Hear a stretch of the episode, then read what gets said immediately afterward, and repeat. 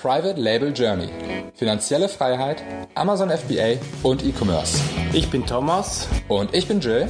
und wir möchten dich inspirieren, unterrichten und fördern dich darin, deine Chance im E-Commerce zu ergreifen. Bei uns lernst du von Anfang bis Ende, wie du mit der Hilfe von Amazon profitable Marken aufbaust. Du wirst herausfinden, wie du dem Hamsterrad als Angestellter entkommst und finanzielle Freiheit erlangst. Schritt für Schritt lernen wir mit dir zusammen, wie du ein erfolgreiches Unternehmen mit Amazon aufbaust, das du liebst. Der heutige Podcast ist gesponsert von Analyze, mein Lieblingstool, um versteckte Keywords rauszufinden, zu erkennen, wozu meine größte Konkurrenz rankt und vor allem auch seit neuestem rauszufinden, auf welche Keywords meine Konkurrenz PPC schaltet. Bam! Kommt auf privatelabeljourney.de slash analyze vorbei und sichert euch euren exklusiven Rabatt. privatelabeljourney.de slash analyze. Und jetzt viel Spaß beim Podcast. Moin und willkommen zum Private Label Journey Podcast. Heute die dritte Episode mit Will Tjörnlund, unserem Special Gast, direkt zugeschaltet in einer Live-Schaltung aus Amerika. Er hat mir gerade erzählt, er ist am Umziehen. Ich werde ihn gleich nochmal dazu fragen.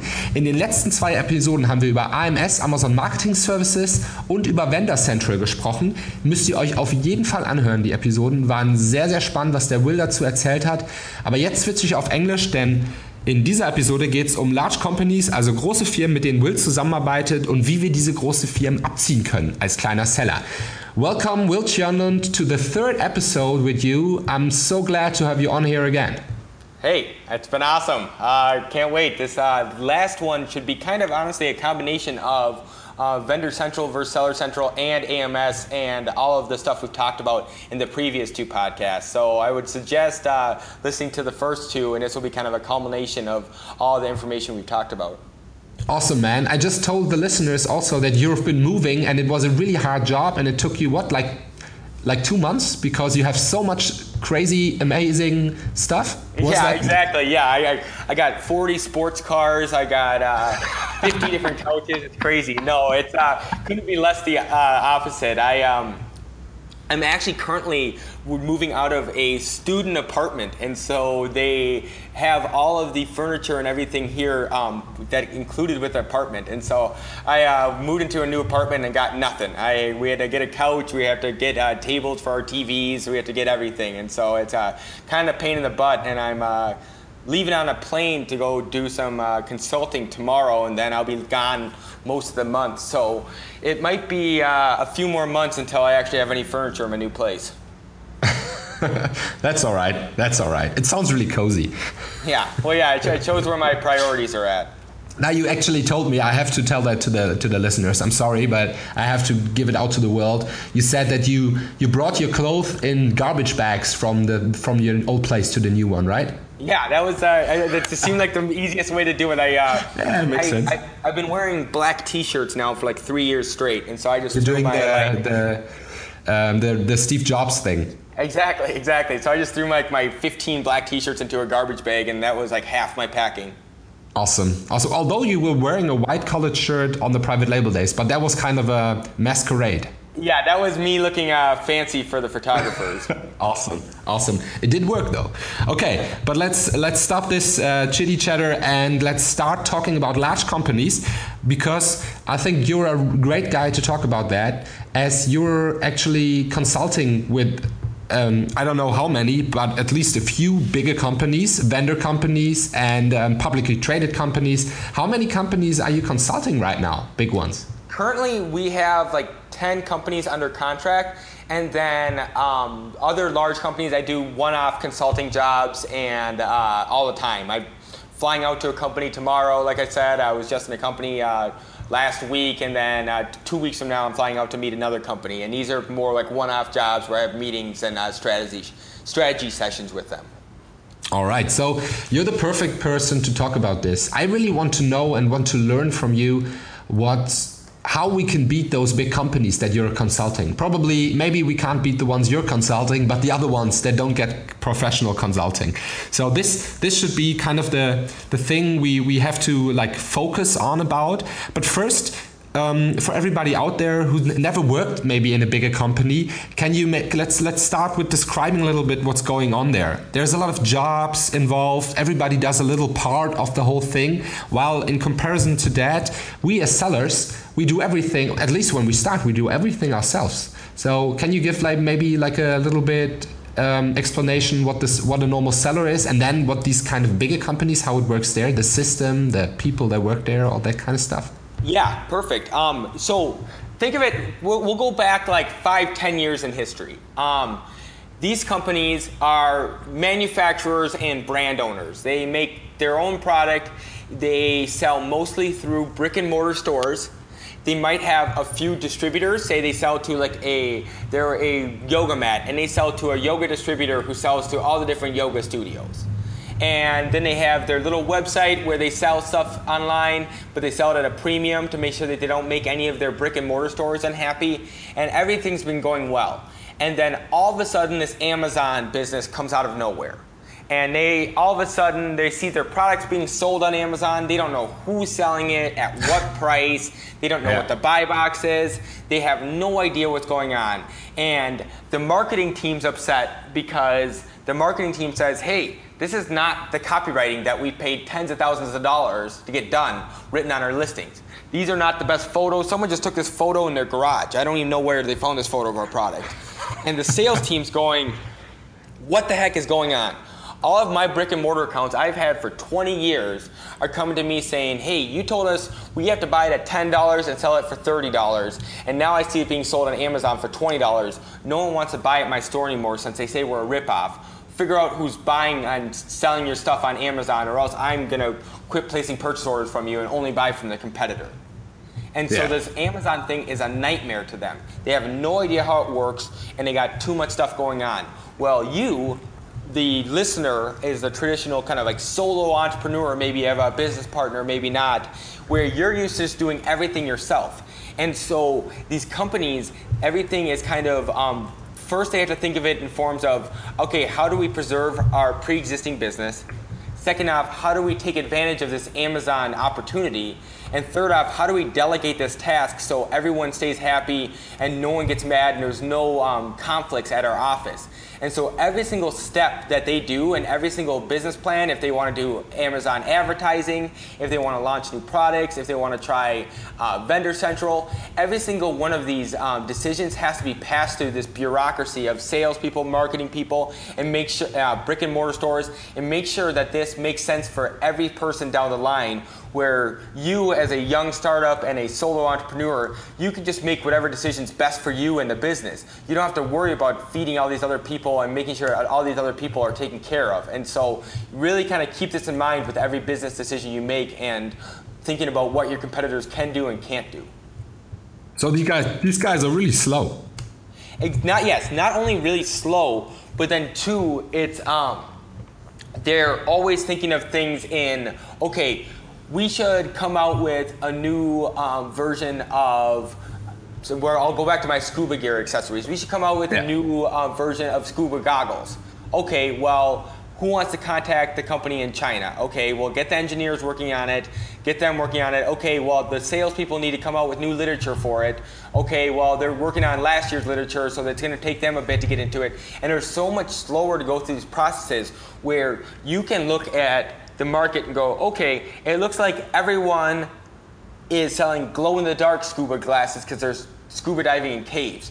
Well, we should go contact 14 suppliers in Alibaba and see what the deal is and see what kind of prices we can get to know if it's even profitable to sell on Amazon. Where they're looking at from, well, is it gonna, we don't really care if it's profitable on Amazon. Is our brick and mortar store is going to like it? Is our wholesale distributor going to like it? And maybe Amazon likes it too. Then that would just be a bonus. Ah, okay. They look at it the other way around then. And then two, here's where there's real opportunity in um, the Amazon world. When I'm working with a company and they come to me and I'm saying, hey, you have these 10 products that are amazing. Each of them does $20,000, $30,000 a month in sales. Each one has 500 reviews. They're amazing products. People love buying them. If we can just control the buy box and keep these in stock, it's going to add an extra $2 million a year in sales if you can just get these products under control. And the Yeah. company starts smiling and comes to me and goes, Oh, no, I have a better idea. We have version 2 coming out in two months. And I go, No! you have this perfect product that is just making you free money, and you want to create a new listing from scratch and try to rank it from scratch again because it's version 2? This is something that makes their brick and mortar stores happy as hell because they go, wow, we have version 2 now Yeah. in stock. Everyone's Yeah. gonna think that's cool. This is great. We're gonna sell out of version 1, version 2. Thanks for introducing version 2 and giving us the first opportunity at it. Where the, the Amazon side of the business goes, no, no, no, no, no. If no one's Keep as asking for is. version 2, keep it as is. If it's not broke, don't fix it. Yeah. And so this is a great way if you're just an independent uh, e-commerce seller. This is the best time if you have these kind of business connections to get in there and go, hey, do you mind if I buy every unit of version one left in stock? I know I've done You this can in the past. yeah, yeah, it's crazy. Yeah. Because you go to them and they go, wow, that'd be amazing because then we can liquidate and get rid of every one of our last old um, piece of inventory and we can oh, free up cash for version two. And for you, you control every last unit in stock. You can then then control the buy box, you control the price, you're gonna have the higher ranking, and it's just free money for you. And so there's like these times that you can work together, but for the most part, the big business is not thinking of every decision they make in terms of Amazon. Amazon's just an after effect where your every one of your business decisions is Amazon specific, and so you can really take advantage of those gaps in the market. That's really interesting. Okay, everybody out there who knows who knows um, those businesses or has a connection to a to a to a to a brand to a business, and you hear that they are introducing a new version and they want to get rid of their old version, which is already selling good on Amazon. You keep Will Tjernlund's um, words in mind, and um, it could it could give you another little um, yeah uh, revenue boost, I guess. And but what- um, yeah. Oh, and here's a little tidbit for people who have Vendor Central accounts: is that you can Vendor Central, you can create something called a twister, and in a twister, you can actually put like it's like a parent-child for products that aren't actually variations of each other. And so you could put, hey, on the version one listing, you could put a variation of here's version two and it has zero reviews, but you can piggyback off that um, previous experience. But most companies don't even know that exists. Oh really? I didn't. Where does it? Where where does it come up? Where? How It's do you, as a vendor, customer? It's only in Vendor Central and it's brand new. as a customer, how do you see it? It shows up like a variation listing. Ah, all right. So you have a little color or size or whatever down there, and you click on it, and then you're on the new one with the But with yeah, no but it wouldn't even say color size. It would say for like the new version, click here. Ah, okay, interesting. And all two, right. say if I'm selling um, like fishing poles, I could also have fishing line or fishing lures as like a variation listing, but it's actually a twister, even though they're different ASINs. Ah, there you go. The twister.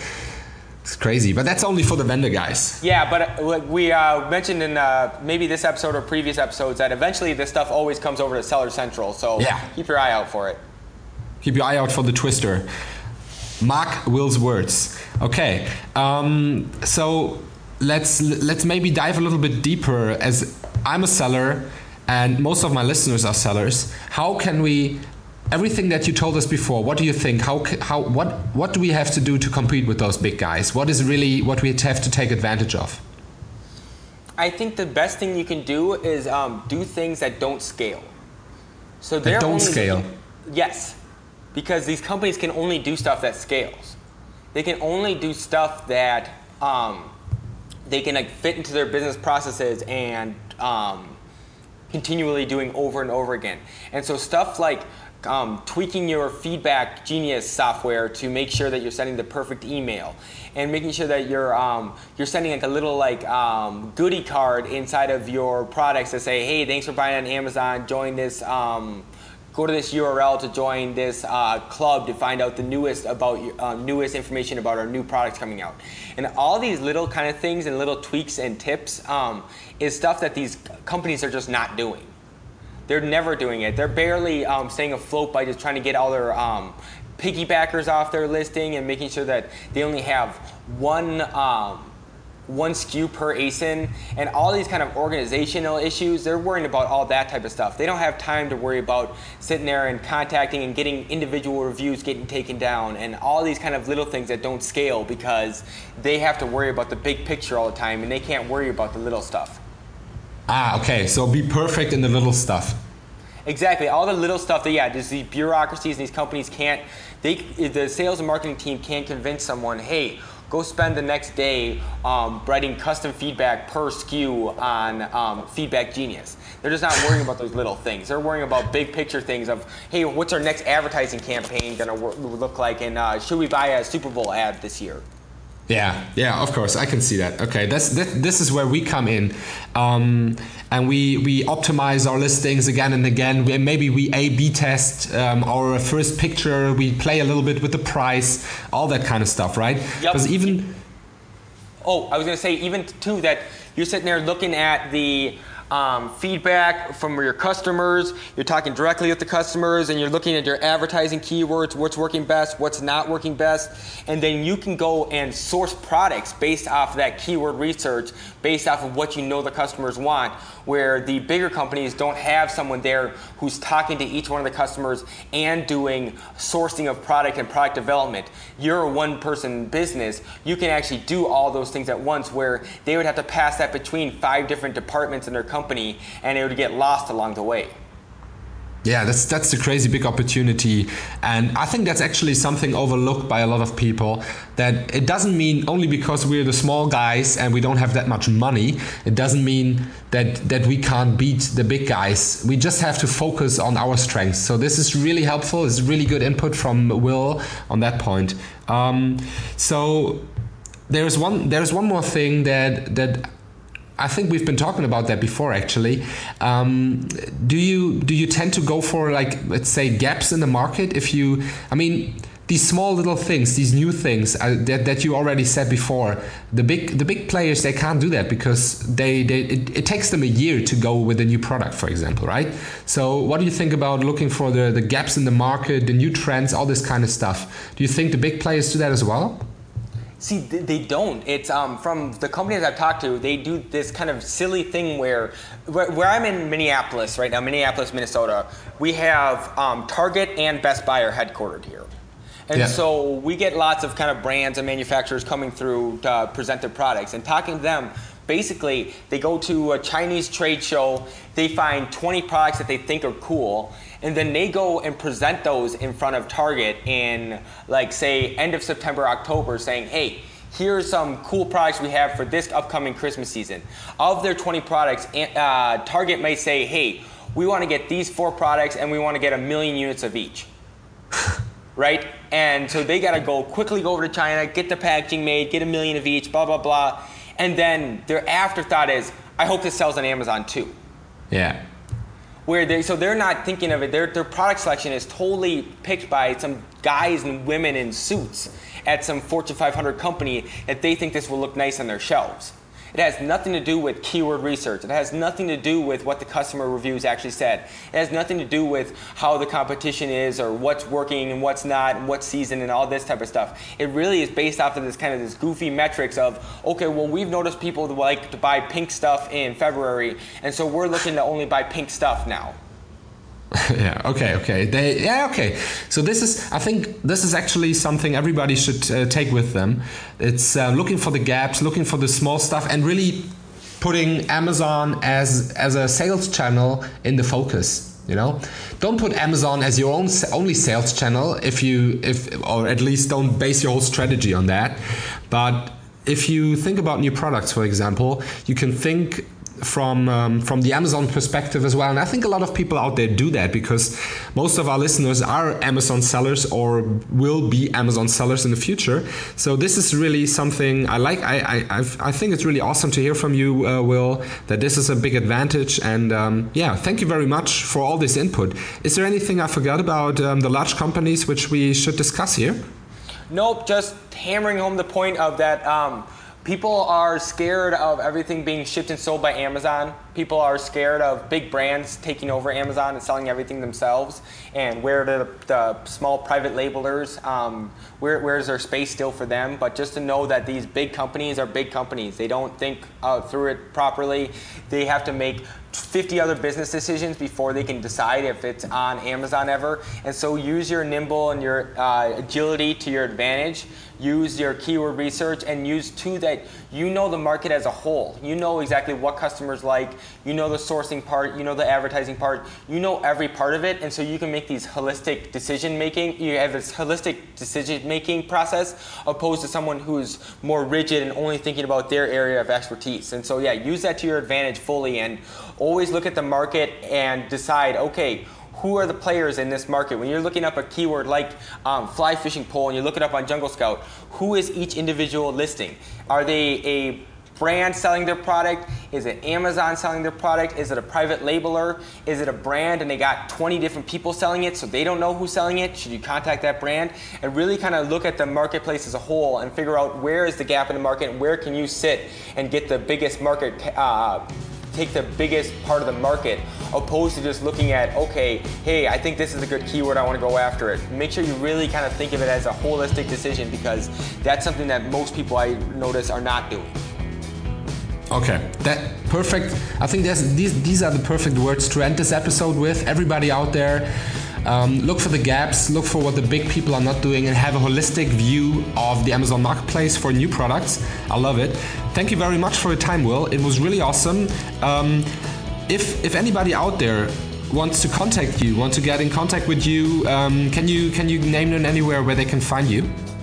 Yep, um, I got a bunch of websites. Uh, I know that. Yeah, yeah, I got really like six websites. But uh, if you're a brand um, or established company and you're looking to get on Amazon, check us out at goatconsulting.com.